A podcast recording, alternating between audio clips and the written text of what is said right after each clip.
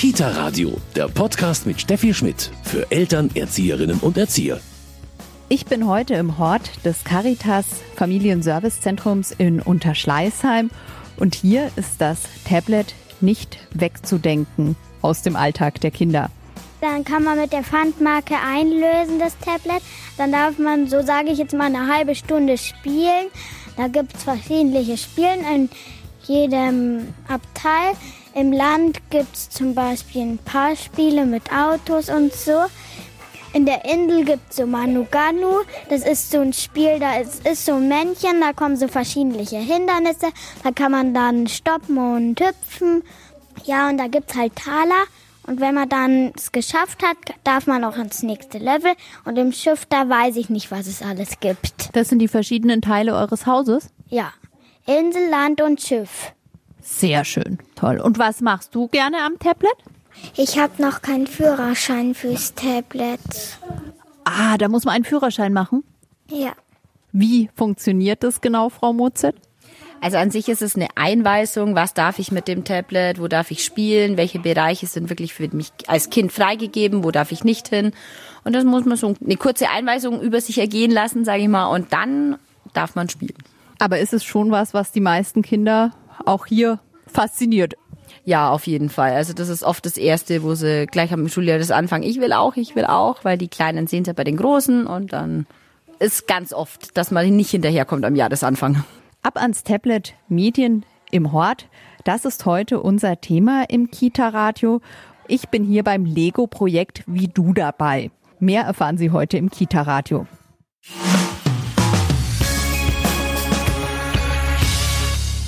Das Kita-Radio. Ich bin heute im Hort des Caritas Familien-Service-Zentrums in Unterschleißheim. Ab ans Tablet Medien im Hort. Das ist heute unser Thema.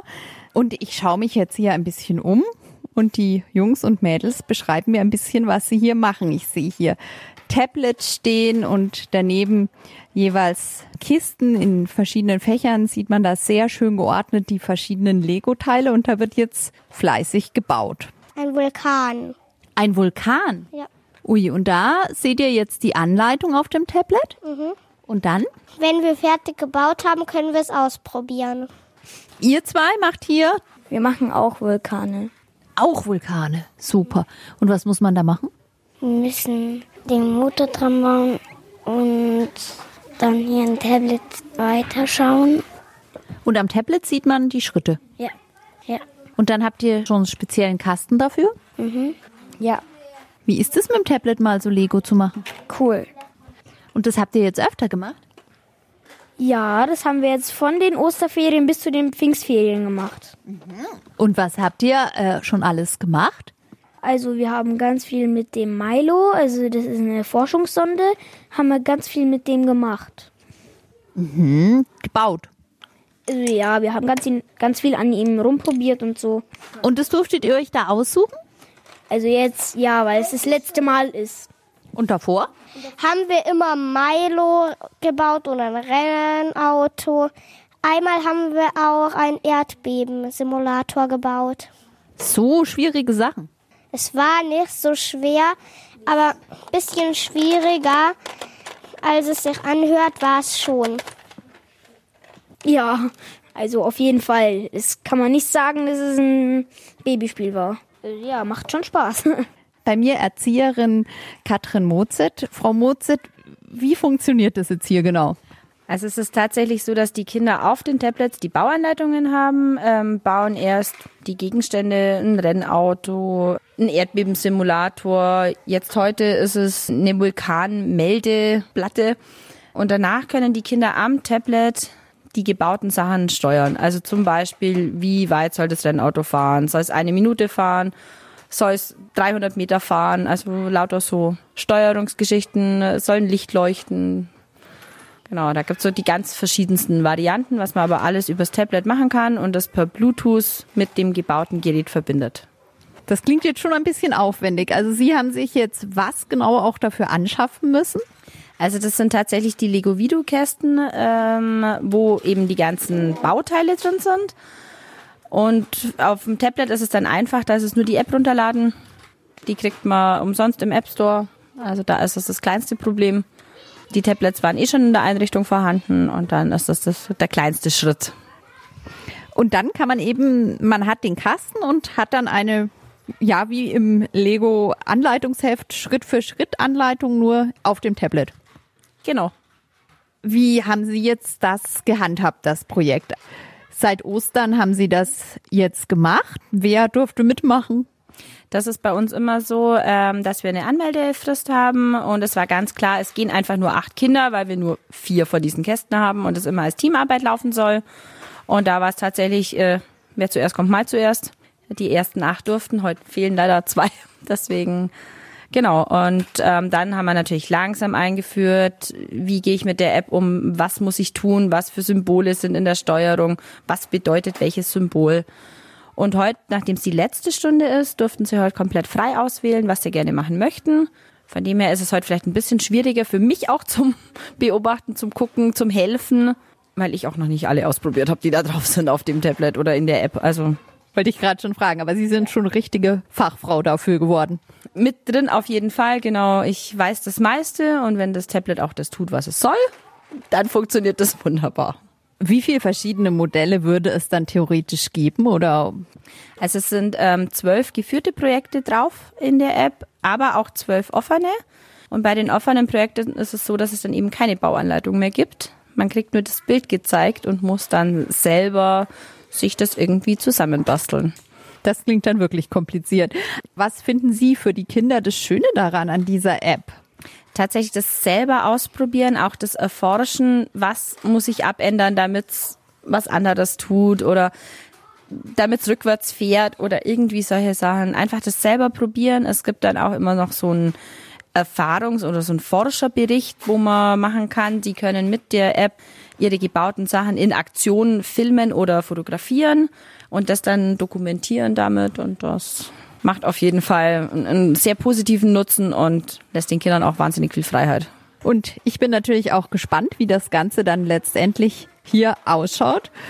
Ran ans Tablet heißt heute unser Thema. Bei mir ist Katrin Mozet, Erzieherin im Caritas Familienservicezentrum in Unterschleißheim.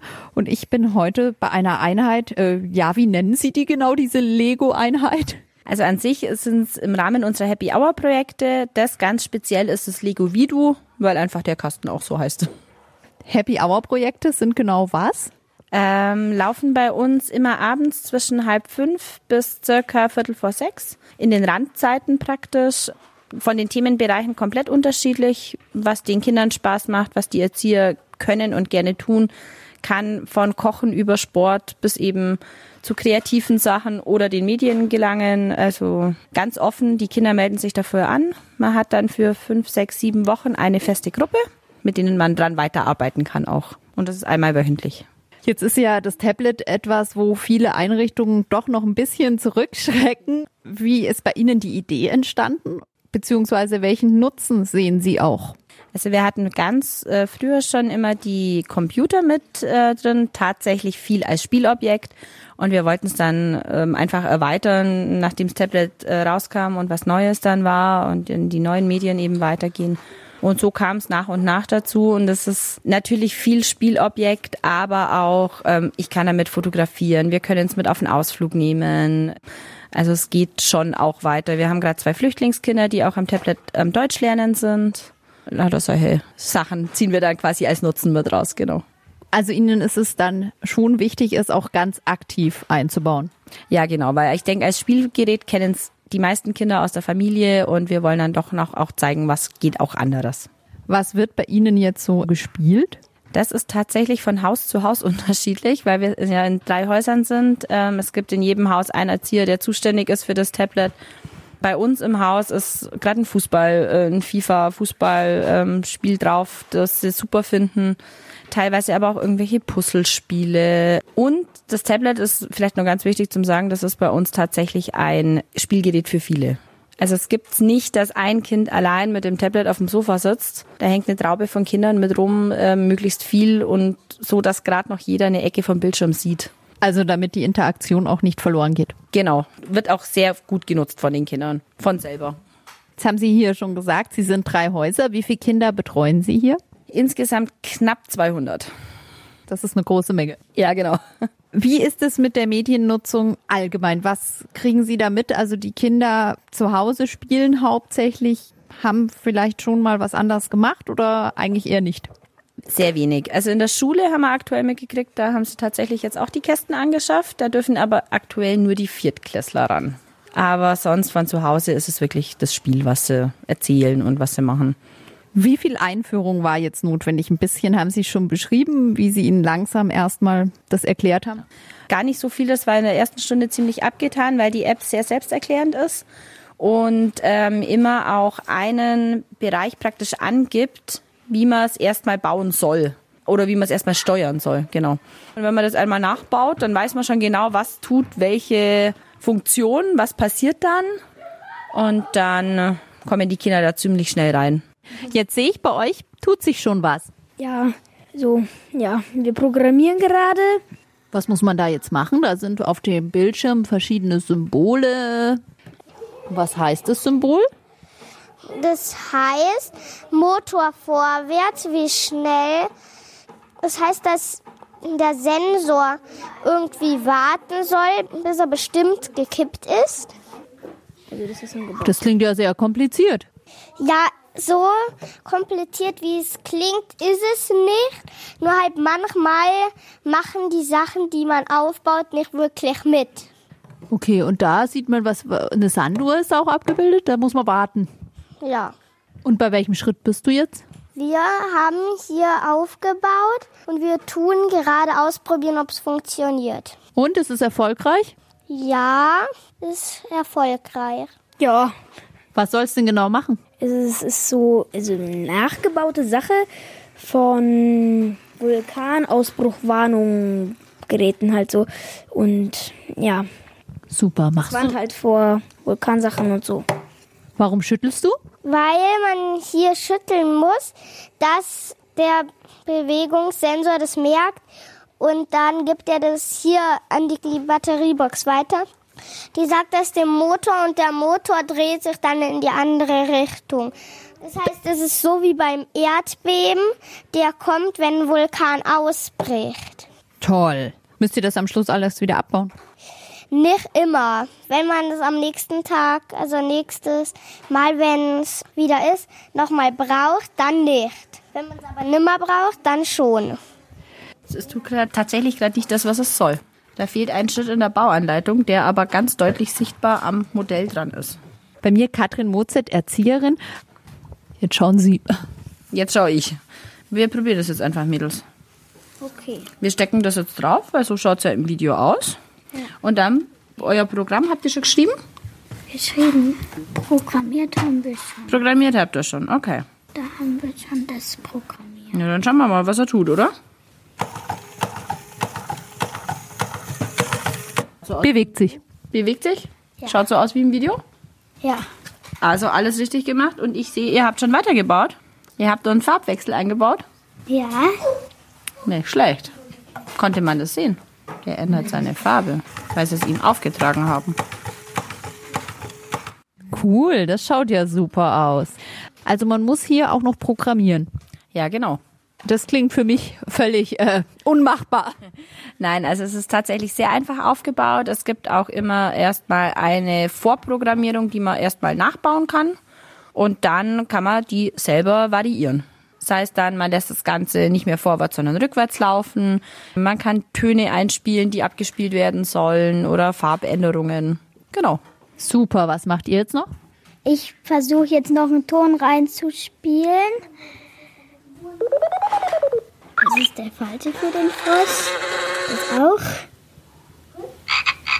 Das ist der richtige für den Frosch. Cool, klingt ja echt wie ein Frosch. Super, da wart ihr sehr erfolgreich. Ja, das stimmt. War es schwierig?